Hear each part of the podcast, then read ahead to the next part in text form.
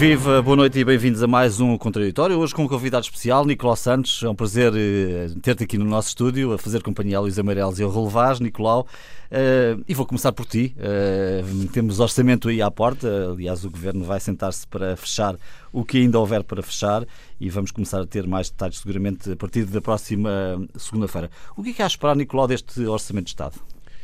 Bom, eh, em relação ao Orçamento de Estado, eu penso que, em primeiro lugar, ele provavelmente vai ser o último orçamento do Dr. Mário Centeno. Uhum. Acho que há demasiados sinais de que o Dr. Mário Centeno e a sua equipe estão cansados, estão, estão fartos um pouco desta, deste debate em torno das uh, soluções orçamentais e, eh, sobretudo, o método que foi encontrado agora para manter esta, esta situação política, em que aparentemente o Primeiro-Ministro se prepara para aprovar o Orçamento do Estado com os votos do Partido Socialista, do PAN, eh, do LIVRE e dos três deputados do PSD de Madeira, parece-me que vai ser eh, um meio, uma maneira de fazer este, eh, de aprovar este Orçamento de Estado que o vai tornar bastante menos coerente do que, apesar de tudo, os orçamentos da, da última legislatura. É um equilíbrio mais frágil. Eu penso que é um equilíbrio mais frágil, embora, curiosamente, o PS neste momento esteja numa posição política em termos eleitorais e no Parlamento mais forte.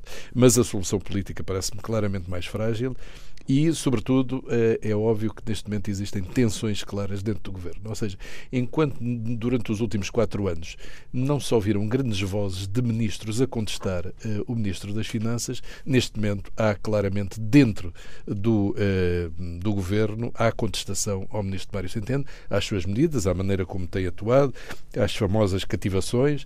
Uh, e há várias. A justiça, a administração interna, a saúde, a educação são áreas de tensão eh, que se estão a verificar com o Ministro das Finanças diretamente. E, portanto, isto provoca um desgaste.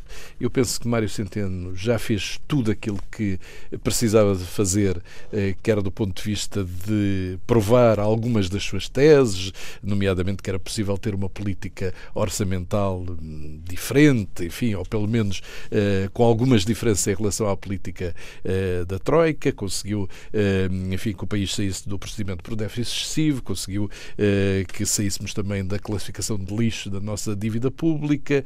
Ele passou a ser presidente do Eurogrupo, quando tinha sido recebido com grande eh, suspeita pelos seus pares. Foi apelidado, aliás, pelo Sr. Wolfgang Schäuble como uma espécie de Mourinho das, dos ministros das Finanças europeus. E, e, portanto, eu penso que ele conseguiu tudo aquilo que queria, trouxe os déficits para os valores mais baixos da democracia portuguesa e, portanto, pode neste momento ser em glória. Uhum. Acho que só ficou por causa das eleições, porque o Primeiro-Ministro lhe, lhe, terá pedido muito, mas claramente esta é uma solução que eu acho que eventualmente irá até ao primeiro semestre de, de 2021 por causa da presença europeia, mas não vai muito mais, eh, muito mais longe do que, do que isso. Esta equipe das finanças, do meu ponto de vista, está, está de saída, dá uh, sinais de desgaste. Uh, este orçamento vai ser muito mais duro. Aliás, o que aconteceu hoje com os sindicatos a, uh, a considerar insultuosa a proposta de aumentos salariais para o próximo ano de 0,3% na função, pública. na função pública ao abandonarem a reunião é a prova provada de que este vai ser um, um exercício orçamental e mesmo uma legislatura provavelmente bastante mais difícil do que foi, uh, do que foi a última. É que há aqui várias coisas difíceis de compatibilizar, aparentemente, não é? Marcelo diz é preciso aqui abatemos na dívida pública, a senhora Lagarde uh, veio dizer uh, atenção, é preciso que haja prudência a países muito endividados como Portugal, mas por outro lado falta dinheiro numa série de setores, enumeraste ah. aqui alguns deles, a questão ah. da saúde está por mais evidente que é um buraco uh, para o qual se tem sido tirado dinheiro, mas não chega. Como é que isto se compatibiliza? A administração pública, Sim. enfim, a segurança, as forças de segurança. Pois eu não sei como é que, como é que se vai compatibilizar estes, eh, este tipo de, de situações. Hum, já, já há vozes, por exemplo, o líder do, do PAN veio dizer que até estava disponível para aceitar um déficit superior para resolver algumas destas, destas situações. E a única maneira é essa. Não, é? não estou a ver que haja nesta, neste momento condições políticas para haver um aumento de impostos, para o Estado ter mais receita. Eh, portanto, hum, a economia não está a acelerar em relação ao, ao enfim, ao ao, ano em curso, quando muito terá uma décima a mais no próximo ano, não faz uma grande diferença e, portanto, o aumento das receitas fiscais também não vai ocorrer como uh, decorreu este ano. E, portanto, neste quadro, uh, eu acho que ou, ou aumenta o déficit e provavelmente o Dr. Mário Centeno não estará disponível para, para aceitar isso, ou então vai haver uma situação de grande crispação, não só uh, social, mas também dentro do próprio governo, porque há ministros que gostariam de responder a, enfim, àqueles que tutelam e não têm neste momento capacidade para o fazer sem ter mais meios financeiros. Nicole, quero aproveitar aqui a tua presença, enfim, uh, os ouvintes conhecem das tuas crónicas uh, na Antena 1, tens, tens chamado a atenção, e enfim, vários analistas têm chamado a atenção para uma situação internacional que não, é, não parece ser particularmente favorável. Estamos exatamente a falar de quê? Em que medida é que devemos ficar preocupados com essas incertezas da economia internacional? Bom, a primeira, a primeira é que as taxas de juros estão historicamente no seu nível mais baixo e, portanto, tudo o que pode acontecer a partir de agora é subir taxas de juros, não é Sim. descer taxas de juros. Depois, o crescimento, eh, hoje em dia, tem muitas incertezas. Incertezas que são lançadas pela administração norte-americana, que tem uma atuação perfeitamente errática. Uns dias está para assinar um acordo com a China, nos outros dias já não está, depois é um acordo parcelar, depois eh, faz acordos com, com países que supostamente são inimigos dos Estados Unidos e lança uma guerra à, à União Europeia que eh, sempre foi um aliado dos Estados Unidos e, portanto, isto, este clima de incerteza leva a que também investidores, aferradores, etc., tenham também alguns cuidados sobre as suas decisões. E tudo isso contribui para tornar a economia mais, mais, mais arrefecida, mais instável, etc. E depois temos esta história do, da saída do Reino Unido da, da União Europeia vai ser, eh, enfim, eu já ouvi hoje muitas, muitas análises, há quem ache que as coisas até podem vir a correr bem. Eu acho que este processo vai, se vai complicar. Vai ser, eh, vai ser um processo que se vai arrastar um tempo, eh, que se vai complicar. A União Europeia fez as contas e para o Reino Unido sair da União Europeia deveria pagar 40 mil milhões de euros. Como é óbvio, o Reino Unido não está disposto a pagar 40 mil milhões de euros. Há um conjunto de outros aspectos na área social, na área laboral, que não estão esclarecidos, dos estrangeiros que trabalham lá e nós temos uma grande comunidade lá. Temos as questões eh, ligadas ao turismo também. Nós daqui a pouco vamos analisar as eleições eh, britânicas. Vou contar contigo também para essa análise mais detalhada e sobre, nomeadamente, o impacto que este Brexit, que agora é absolutamente inevitável, como é evidente, claro. Eh, poderá vir a ter também na nossa economia e nas nossas vidas. Luísa, como é que olhas para aquilo que está em preparação do orçamento? Que tensões é que temos aqui e como é que o Governo poderá eventualmente sair delas?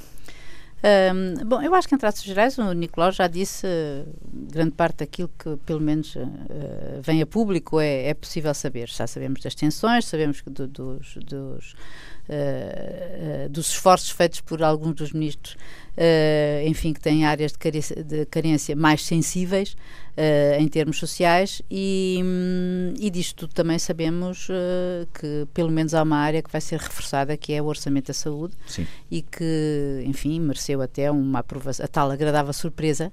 800 milhões de euros. 800 milhões de euros, mais 550 milhões que serão para pagar a dívida deste ano ainda sobram alguns, uh, alguma parte dessa dívida, que é de 730 e tal. Uh, e enfim, mas esperemos, e a promessa de contratar 8.400 profissionais uh, este ano e para o ano.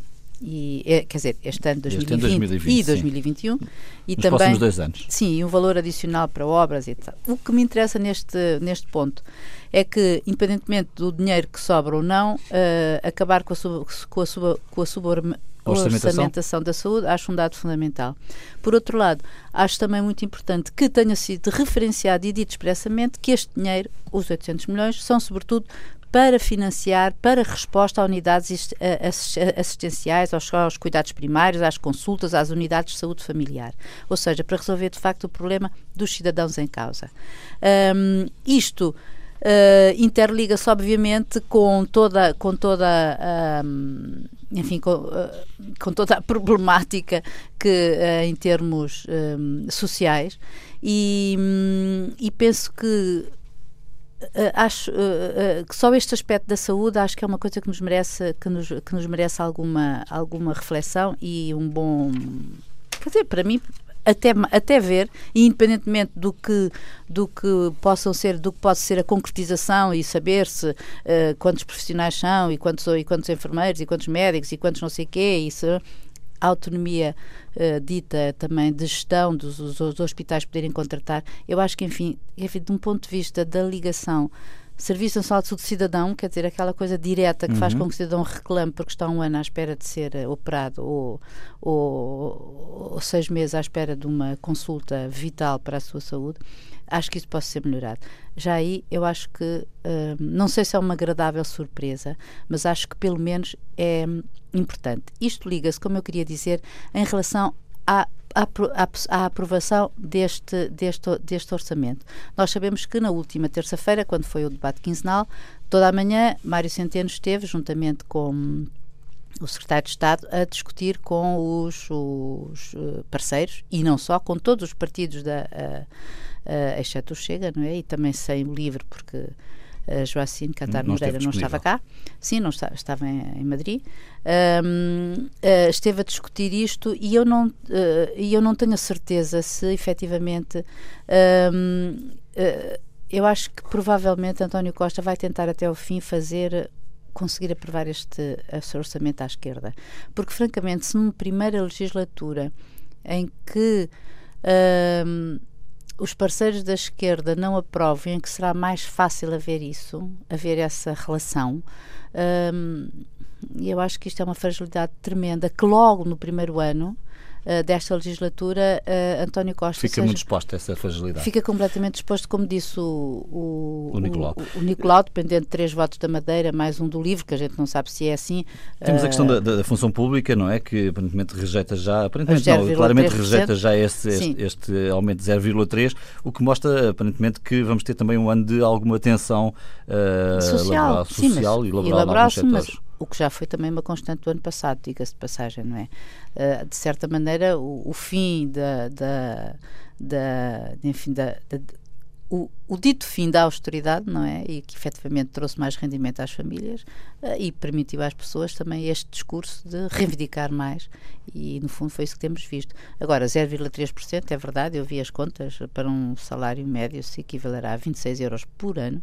Uh, é evidentemente que é muito pouco agora sim mas, mas de facto a taxa de juros também está está baixíssima uh, e a gente também sabe que quando uh, que para cada um são é, é completamente ridículo. O, acho bem o princípio de haver aumento mas isto também em termos de contas de Estado tem que ser multiplicado por, pelo número de pessoas não é? Portanto não é sim não é, é um nem dois. É, nem a questão da fragilidade política do governo, se não conseguir de facto fazer esse acordo à esquerda, eh, é um problema para o PS? Eu acho que fica assim um problema, porque é esta, o facto de não haver uh, acordos escritos, que nós sabemos que foi uma circunstância muito específica, até exigida por Cavaco Silva, de certo modo uniu-os. A partir deste momento, o que acontece e o que a gente e é o que nós temos visto em termos de mídia, ou quer dizer, em termos mediáticos, quero eu dizer, é o PC e o BE, um, ou seja, o Bloco de Esquerda, a fazerem a voltarem um pouco à sua, à sua antiga uh, função, a sua antiga maneira de estar na política, que é ser partidos do protesto e acharem que, que tudo pouco e que 800 milhões para a saúde é bom, porque é aliás o, o, o, que eles apontavam, mas isso só significa que daqui para a frente temos que ter mais. Um, que o 0,3% efetivamente é inaceitável, como disse Catarina Martins, ou seja, uh, acho que os também libertou para esta função de protesto. E isso torna realmente, eu acho que a, a, a governação de, de, António Costa, por mais hábil que seja, e sabemos que ele é um homem habilidoso e dotado, torna realmente difícil. E ficar dependente de votos do PAN, do LIVRE e, de, e da Madeira é é difícil. É difícil. Hum. Raul, como é que olhas para aquilo que, que vai ser apresentado na próxima semana, para este orçamento? O que é que ele devia contemplar? É o orçamento de, de um novo ciclo, era inevitável que houvesse alterações. Uh, os quatro anos de, dos tais acordos escritos que a Luísa agora referiu, é evidente, não tinham, não tinham consistência, não tinham razão de ser neste novo ciclo político e económico. E há aqui uma leitura política que já foi abordada pelo Nicolau, uh, que eu saúdo estar no, no nosso programa uh, e que é importante, ou seja, é o peso, o, o, poder do Ministro das Finanças em Conselho de Ministros. Já foi tempo em que o Conselho de Ministros, à volta do Conselho de Ministros, eram todos centenos, isso acabou. Eu acho que há um momento político que há alguma tensão, não direi ruptura, entre o, Primeiro-Ministro eh, e o professor Mário Centeno. Foi quando Mário Centeno eh, ensaiou uma candidatura à presidência do FMI. Eh, julgo que, ou é público que, um tanto ou quanto, há rebelia do chefe do governo. A partir daí, eu acho que com este novo ciclo e com estas circunstâncias, é evidente Centeno perdeu poder. Este Orçamento de Estado, aliás, eh, foi de certa forma negociado, não eh, nas paredes do Conselho de Ministros, mas em alguns aspectos essenciais na praça pública. É bom lembrar uma manchete do público, onde Eduardo Cabrita eh, exigia ao, Ministro das Finanças 80 milhões, julgo eu que 80 milhões, para o seu Ministério. Isto, obviamente, são formas de pressão que evidenciam que o poder do, da ditadura das finanças já não existe. E, portanto, é provável, é provável que este orçamento, que é um orçamento mais virado para a economia, repare-se uh, nesta, nesta, neste, nesta luta entre uh, os patrões e, no fundo, os, os trabalhadores. A Frente Comum, como, se, como já foi referido, abandonou uh, as negociações. os patrões estão satisfeitos pela baixa pela previsível, prevista baixa no, no, IRC, que é obviamente um estímulo à economia. Portanto, há todo um ciclo económico que certamente vai ter alterações. E isso, obviamente, com o peso, com a falta de, de, a retirada de algum poder político ao, ao ministro Mário Centeno, é muito provável, como o Nicolau uh, começou por dizer, que este, não sei se é o último orçamento de Mário Centeno, admito que ainda se faça outro orçamento, porque Portugal vai presidir a União Europeia no primeiro semestre de 2021 e, portanto, isso tem alguma, alguma relevância em termos de coesão de um governo. Agora, é provável que Mário Centeno deixe este governo uh, a, meio do, a meio do caminho e isso altera ou pode alterar uh, a linha, a linha económica e a linha orçamental muito, muito dura, muito respeitadora das contas públicas que, que tem sido matriz de Centeno. E, e obviamente que o, o, ciclo é diferente. O ciclo não é um, um ciclo em que haja apenas salários para repor, pensões também para, para corrigir, alguns benefícios fiscais também para serem alterados. Isso foi nos quatro anos que foi a cola da, da, da da coligação parlamentar que sustentou o governo. Este é um ciclo de crescimento económico. Eh, como o Presidente da República tem dito repetidamente, é preciso crescer e crescer mais, é preciso crescer, eh, apesar de estarmos a crescer acima um pouco da média europeia, o nosso crescimento ainda é um crescimento eh, tenue e que não dá resposta às solicitações de uma sociedade em desenvolvimento. Agora, há outra questão política que é importante e que a Luísa abordou e que eu estou inteiramente de acordo. Eu acho que se este orçamento, se este orçamento for aprovado uh, na fórmula dos 116, ou seja, 108 PS mais os 8, 4, 3 mais 1, é um orçamento que obviamente também fica fragilizado em termos de consistência, de consistência uh, da sua, do seu respaldo político. Eu acredito que António Costa uh, e a equipa das finanças também, e o Governo, no seu conjunto, tudo faça, particularmente o chefe do Governo, obviamente, para que este orçamento ainda seja aprovado à esquerda, ou seja, com a abstenção ou, o voto, uh, hum. ou voto positivo do Bloco de Esquerda e do Partido Comunista Português. Raul, é diferente ter uma geringonça ou ter aquilo que é já nem uma bicicleta, é mais um monociclo com alguns empurrões, não é? Sim, sim, claro, claro que é diferente, mas isso não é, não é necessariamente negativo na minha opinião. Quer dizer, eu acho que o Dr. António Costa. Mas fosse, por exemplo, aqui de coligações negativas a propósito da questão do IVA da eletricidade, isso pode acontecer, não, mesmo, mesmo fora do âmbito do orçamento, podem existir essas coligações João, em matéria legislativa.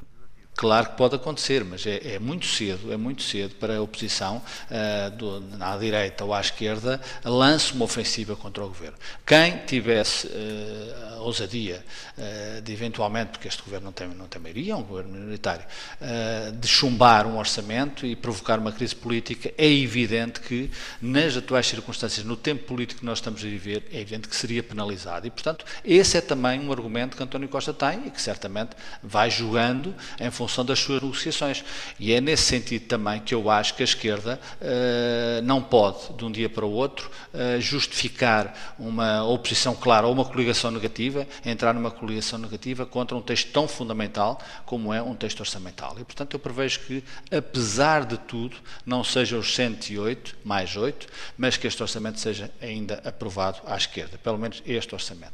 Depois já, obviamente, notícias uh, boas, a saúde, o, o acréscimo acréscimo da, da, do orçamento para, do dinheiro para a saúde, uh, a habitação, que tem aqui um tratamento uh, privilegiado, a segurança, que obviamente, em função do que tem acontecido e, sobretudo, das, das manifestações dos polícias, do aproveitamento político que isso uh, teve e que, obviamente, poderá ter eventualmente rendi, rendido em votos, em, em, apreciações eleitorais, o Governo está muito atento a isso.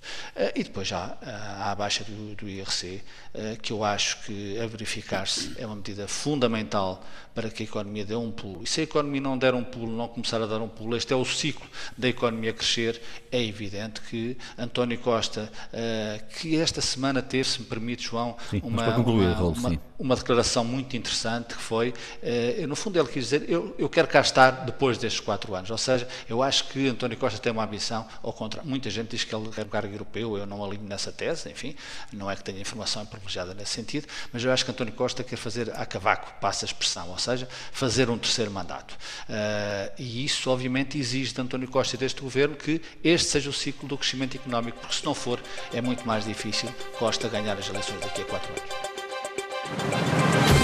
Boa noite de novo e bem-vindos à segunda parte deste contraditório. Hoje convidámos Nicolau Santos para se juntar à equipa de comentadores residentes Luísa Meireles e uh, Raul Vaz. Uh, Nicolau, bem-vindo de novo.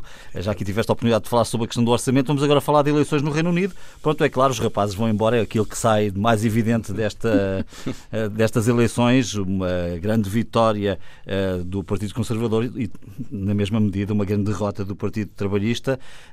enfim, o Sr. Boris Johnson vai conseguir fazer aquilo que se tinha proposto, que é, a eh, 31 de janeiro, avançar com o Brexit. Embora haja aqui eh, um tempo para que este divórcio uh, ocorra, que impacto é que isto vai ter na nossa economia e nas nossas vidas, Nicolau?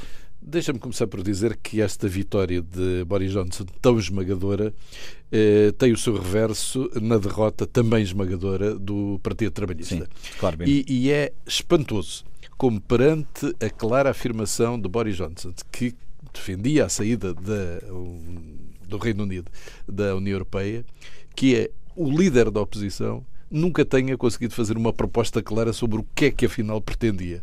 Se era sair, se era ficar, se era uh, fazer qualquer coisa. Não. Hum. Quer dizer, ele tinha uma oportunidade de, de criar uma clivagem clara e dar a opção aos eleitores e votavam ou ficar ou sair. Seria um referendo. Não. Seria uma espécie de referendo.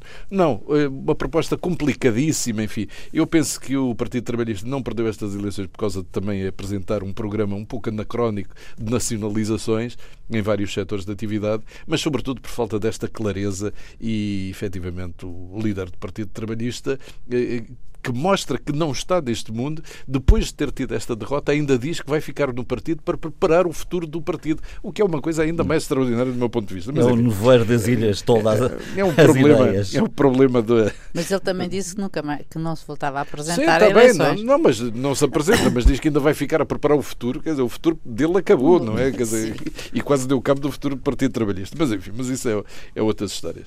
Bom, uh, é evidente que eu acho que isto tem várias implicações. A primeira é que, pela primeira vez, um grande país sai da União Europeia. Uh, provavelmente um pequeno país não conseguiria sair, ou se saísse não tinha o impacto que tem a saída do Reino Unido. Mas também é verdade uh, que se deve dizer que desde desde, desde o princípio, o Reino Unido não só não foi fundador da União Europeia, como esteve sempre uh, numa posição, um pé dentro e outro fora. E as crises foram-se sucedendo ao longo de anos e anos. Foi a crise da, da cadeira vazia, foi a crise do My Money Back da, da senhora Thatcher, enfim, foram várias as crises que foram ocorrendo ao longo dos anos. Um, o presidente Charles de Gaulle sempre duvidou de, de, enfim, do europeísmo de, dos, dos britânicos eh, e eventualmente tinha alguma, alguma razão. Agora, chegado a este ponto em que eh, o Reino Unido estava na União Europeia e que era um contribuinte para, para a União Europeia e um, um, dos, um dos quatro grandes países da União Europeia, esta situação, esta saída, obviamente tem impacto. Tem impacto, em primeiro lugar, do ponto de vista, enfim, do orçamento da União. Já há discussões Sim. à volta disso.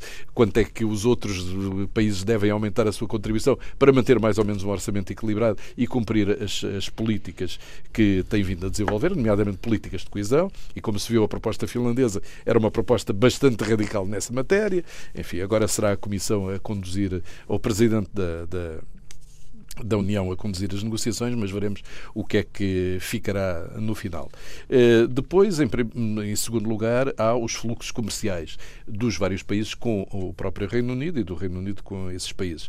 No caso português, eu penso que mais do que os fluxos comerciais, que apesar de tudo não penso que venham a ser muito, muito atingidos, eh, obviamente que pode haver a instauração de de taxas, de, enfim, de, de, algo que dificulta o comércio, mas apesar de tudo há um conjunto de produtos que nós fazemos e que eles não fazem, a começar pelo vinho do Porto, mas enfim, mas também há têxteis de alta qualidade que nós exportamos para lá e temos depois, e, e, aí sim, eu penso que devemos ter algumas preocupações, é no elevado número de cidadãos nacionais que neste momento vivem e trabalham, eh, e trabalham uh, em Inglaterra.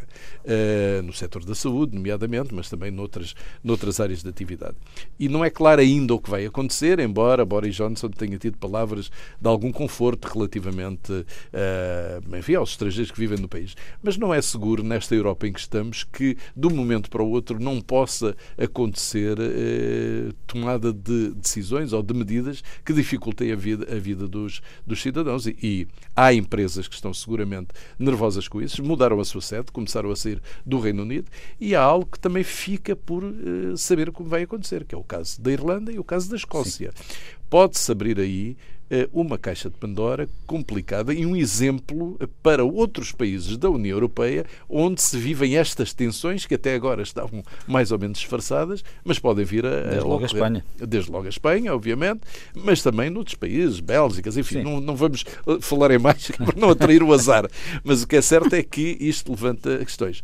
A Inglaterra, com esta sua saída, vai se aproximar dos Estados Unidos, ou pelo menos o, o presidente dos Estados Unidos assim o quer. Diz que faria um acordo com o Magnífico. Reino Unido que seria muito melhor do que um acordo. O acordo com, com os Estados Unidos e a Inglaterra seria muito melhor que o acordo da Inglaterra com 28 Estados uh, da União Europeia. Mas enfim, essas são contas do, do Sr. Trump. Uh, mas o que é certo é que uh, o Reino Unido se vai aproximar, penso eu, ainda mais da, dos Estados Unidos. Isto tem implicações também em matéria de defesa da União Europeia, uh, mas aí a Luísa seguramente saberá muito mais do que, do que eu. Uh, há várias, há várias, várias áreas de atividade que eu penso que serão importantes e, sobretudo, Uh, Mas há muita não, incerteza. Há muita incerteza. Eu não estou nada otimista que isto se vai resolver assim tão rapidamente. Acho que se vai prolongar. Provavelmente vamos chegar depois a um acordo de livre comércio, que no fundo era um pouco o que a EFTA tinha nos seus, eh, entre os seus membros e depois na relação com a União Europeia. Uh, mas eu penso que este vai arrastar durante, não sei se mais do ano, estas negociações com um desgaste dos dois lados do, do Canal da Mancha. Sim. Luísa, o que é que vale a pena destacar aqui como pontos que, essenciais? O Nicolau estava aqui desafiar-te relativamente ao aspecto da defesa, mas enfim, há aqui muitos ângulos, eh, porque as eleições, enfim, são o que são, está dito, não é? é? Uma vitória de facto muito expressiva de Boris Johnson e uma derrota na mesma medida do Sr. Corbyn. Agora importa mais olhar se calhar para o Brexit do que propriamente para aquilo que é a implicação interna destes resultados. Não sei, depende, porque hum, eh, dizer, certamente que são dois pontos de vista, não é? Uh, agora digo do ponto de vista interno, acho interessantíssimo o que se está a passar na, na o que se passou. Uh, porque a tal estrondosa derrota, que foi a, a, vitória que foi acompanhada pela estrondosa derrota, uh, significa uma mudança brutal na, no panorama político uh, britânico. britânico. Meaning, ou seja, que os conservadores conseguiram ganhar assim eh, esmagadoramente. esmagadoramente nas circunscrições que eram dos trabalhistas até 2017. Quer dizer que o programa eh, de socialista avançado eh, do, do, de Jeremy Corbyn, que foi ratificado por esses mesmos eleitores em 2017, agora não funcionou. E não funcionou, eu penso que, francamente, pela fadiga, pelo que, ele, que eles dizem, o Brexit fatiga. Portanto, toda a gente já está já estava farta destas, destas, destas discussões. Todos nós assistimos ao que foi a novela no Parlamento Britânico das discussões sobre o Brexit, do acordo, a, aprova, não aprova, aprova, não aprova.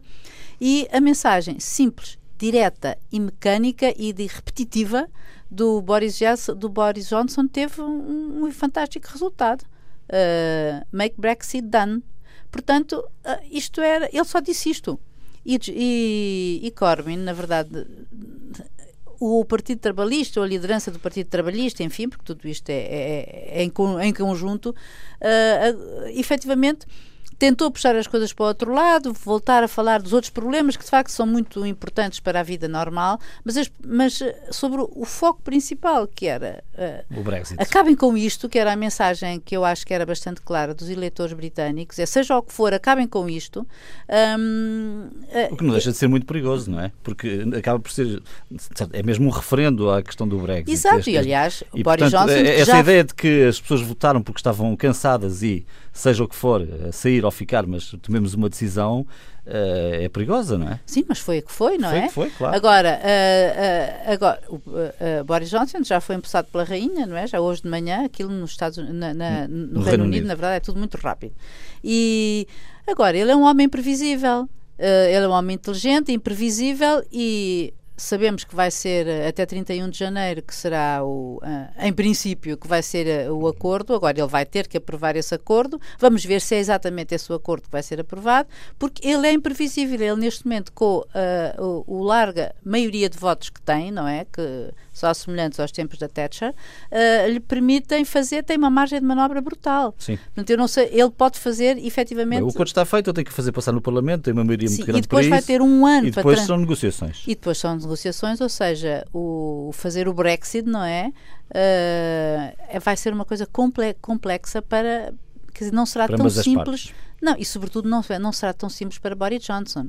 Bem, mas eu acho que eh, o facto de ele ter tido uma maioria tão grande lhe dá um respaldo para claro, ser claro. muito mais duro nas negociações claro. com a União Europeia. Claro, Tem a questão da Escócia que levantaste aqui, não é? A, Escócia... a questão da Escócia, eu acho que é. Uh, uh, de tudo depende disto tudo, precisamente, porque se à partida os, os, os escoceses, com, com, com, o número de votos, que, enfim, que se reforçaram também substancialmente, o, partido, o, o National Scottish sim, Party da, da senhora Nicola Sturgeon, uh, sim senhora, tem, tem, e promete um referendo e promete a independência, a verdade é que porque os escoceses sempre se pronunciaram a favor da União Europeia. A verdade é que se Boris Johnson conseguir para o Reino Unido uma uh, um acordo que seja satisfatório para o Reino Unido, eu não sei até que ponto se é completamente líquido se os escoceses quererão sair.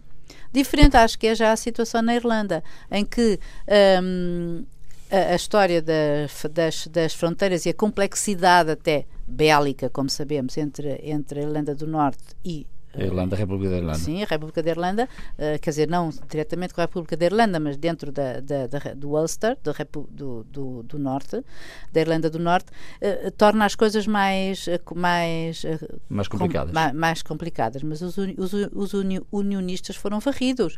Quer dizer, o Boris Johnson foi de facto muito eficaz, porque o próprio partido do Brexit, do Sr. Farage, ele tam, o, o Sr. Farage também foi muito inteligente. Não houve, com, não houve o, o partido do Brexit, não concorreu na nas, nas, nas, nas circunscrições histórias. Portanto, ajudou a fazer o grande o grande esta o, grande mancha. Esta, esta, esta, esta, grande mancha. Raul, o que é que uh, vale a pena dizer sobre este processo esta uh, eleição esta escolha dos uh, britânicos Julgo que vale a pena sublinhar que eh, dois elementos. Estes, este é um processo que é longo, como é sabido, como é sabido e a única forma, eh, e é assim eh, em democracia, de resolver uma questão desta natureza é, obviamente, perguntar às pessoas aquilo que as pessoas querem. E, portanto, sem eleições ou sem um referendo, não havia possibilidades de desatar este nó.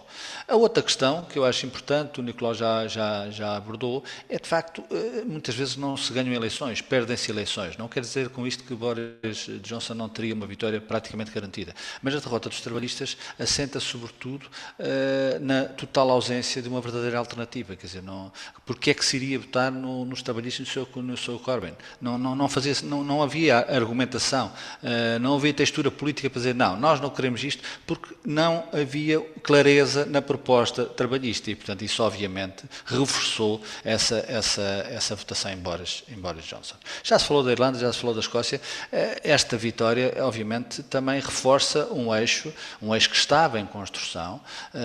O Reino Unido afasta-se um tanto ou quanto da União Europeia, não é que nunca tivesse uma relação absolutamente afirmada e inquestionável, mas aproxima, o, constrói o eixo que estava, reforça o eixo em construção Washington-Londres. E isso é, obviamente, um dado, não sendo propriamente novo, esse reforço, eh, essa empatia entre estes dois líderes políticos, Trump e Boris Johnson, eh, e os respectivos governos e as respectivas sociedades que eles lideram, obviamente que altera ou pode alterar a, eh, a, a geopolítica internacional, sobretudo nas relações tensas que existem, que são fundamentais para avaliar nos próximos tempos entre Pequim e Washington. Ou seja, há aqui um reforço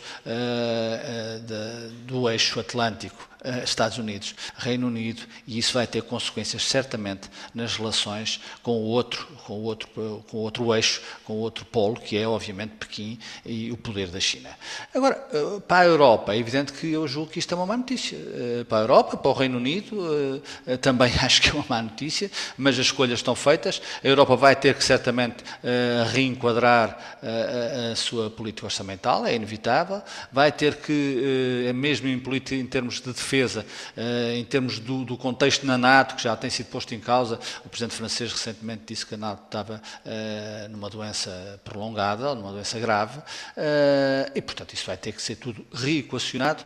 Este é também um momento para a Europa e os líderes europeus que acreditam nessa bela utopia construir um, um novo movimento, um novo tempo, para reforçar, obviamente, aquilo que é um bloco fundamental no mundo e que é um bloco de equilíbrio no mundo. Ou seja, quando os dois polos, eu estou a olhar para os Estados Unidos, agora com um reforço nas, do, do, Reino Unido, uh, e o outro polo, a China, uh, e falando da Rússia e da Turquia também, uh, a Europa vai ter aqui um desafio à altura de grandes lideranças. Elas provavelmente não existem, mas o, o vazio é sempre preenchido, e eu tenho essa secreta esperança que isto também tenha contribuído, sendo mau para a Europa no primeiro momento, não sendo bom, na minha opinião, para o Reino Unido, pode criar um novo quadro de ação uh, para reforçar aquilo que é esse sonho, essa construção europeia. Bom, vamos eh, para terminar falar da questão do Pacto Verde, mas brevissimamente, estamos eh, quase em fecho da, edição de hoje. Pacto Verde que está aprovado, mas sem unanimidade, faltou a Polónia. importa perceber, Nicolau, sobretudo se as nossas empresas e nós, cidadãos, estaremos em condições de mudar as nossas vidas num prazo mais ou menos alargado, 2000 e, até 2050 é o pacto, mas com mudanças já grandes até 2030. Isto é viável? É viável, eu acho que nós temos ido nesse caminho, todas as sociedades na Europa estão despertas para esse tipo de situação. Agora, não, enfim, acho que ainda falta muito para podermos assentar o nosso modo de vida numa economia totalmente verde. Isso vai demorar tempo. Veja-se a questão dos veículos elétricos, por exemplo, que ainda está muito incipiente, será importante, a questão das, das casas inteligentes, enfim, há, há, há, inúmeras áreas que são importantes desenvolver para uh, chegarmos aí. Mas depois, quando desenvolvemos essas áreas, elas próprias criam os seus próprios problemas que podem levantar outras questões. Mas enfim, a história da humanidade é feita disto, de, de avanços, desafios. de desafios que vão sucedendo. Uh, veremos o que, é que, o que é que vai acontecer. Acho que a Europa hoje tem também muitos outros problemas, problemas migratórios, problemas da xenofobia, do racismo, etc. Tem muitos outros problemas para resolver, eh, talvez tão importantes como a economia verde. Bom, mas se subir a temperatura média 4 graus, como está no pior cenário, esses, esses da imigração e tudo isso serão claramente menores do que aquilo que, que, fica criado nesse pior cenário, não é? Esperamos não chegar lá. As cidades submergidas. Sim. Hum, eu acho que o que esta Comissão Europeia uh, nos anuncia é uma revolução uh, à escala de uma, de uma nova revolução industrial, uma revolução verde, não é? Que vai afetar, é absolutamente transversal e que afeta tudo e todos e o modo de vida do cidadão. Agora, mim, eu tenho um, um, problema concreto, é quanto custa. Ou seja, uh, isto vai ser trillions, como dizia a nossa comissária Elisa Ferreira, que aliás vai ter um papel aqui, porque ela própria vai administrar sob a responsabilidade de um fundo, o Fundo de Transição Justa, que se à sua conta terá que alavancar 100 mil milhões para fazer, para ajudar os Estados-membros a fazer a transição. Ao todo, e cito o que dizia, o que diz Franz Timmermans, que é vice-presidente da Comissão, e é o homem encarregado desta pasta, uh, vai ser necessário um investimento de 260 a 300 mil milhões de euros anuais para que a Europa seja neutral em termos de carbono, em 2050, que foi aquilo que ela proclamou agora com este Pacto Verde. Agora vai seguir-se uma série de legislação, blá blá blá, blá blá blá, que uh, vai demorar muito tempo a ser, a ser aprovada. Real só um pequeno ponto, é que a União Europeia, como sempre, tem dificuldades na sua, no seu, nos, seus, nos seus procedimentos. Este Conselho Europeu só não aprovou este Pacto Verde, não é? Este Green Deal, uh, porque a Polónia se recusou a fazê-lo. Porque, obviamente, que a Polónia está a tentar negociar uh, até ao fim e até quando puder, o mais que puder para si própria, porque a Polónia é, é atualmente um dos, um dos enfim, uma, um, um, dos países que tem regiões mais afetadas uh, pela, pela poluição, que, que é as, as, centrais a carvão e as regiões que vivem disso. E por isso uh, a gente vê como no, tudo no fundo e nesta União Europeia hoje se transforma em. No, no eu, eu, eu. No, eu, exato. Eu, eu. Raul, o que é que há para deste pacto? É possível aplicá-lo?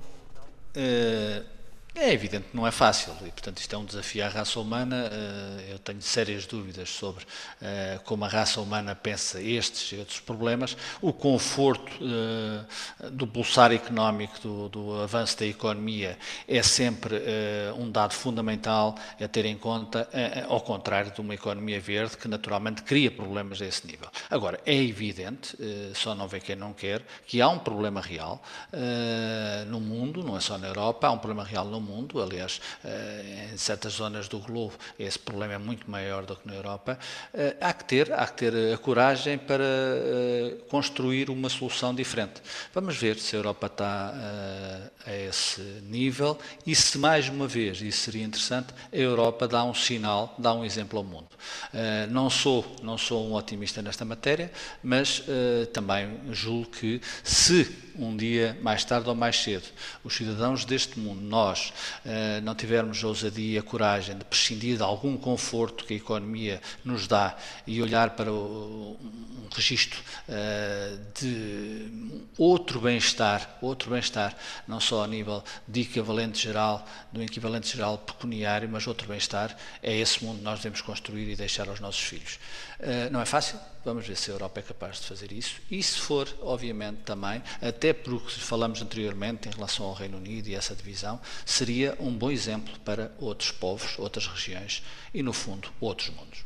É que é exatamente isto. É que a preocupação não é, não a Europa, é o resto do mundo. Porque só uma coisinha pequenina que, na verdade, mostra alguma coisa, que é, enquanto a Europa, enquanto a Ursula von der Leyen estava a apresentar este programa e, e, e estava, e há uma conferência sobre o clima que está a terminar agora em Madrid, o Sr. Trump uh, estava a twittar uh, gozar literalmente com as novas lâmpadas LED que estavam a, substituir, a ser substituídas. Sim, uh, dizendo que ficava com tom laranjado e que não gostava exatamente, disso. e que não gostava disso, na Casa Branca. Bom, acrescento para o Nicolau Santos e Raul Vasco, Pacto Verde não tem nada a ver com o Sporting, mas isso eles sabem. Enfim, Nicolau, foi uh, um prazer ter-te aqui nesta emissão do Contraditório. Luís Amarelos, Raul Vaz, uh, cá estarão também na próxima sexta-feira para uma nova emissão. Bom fim de semana, boa semana.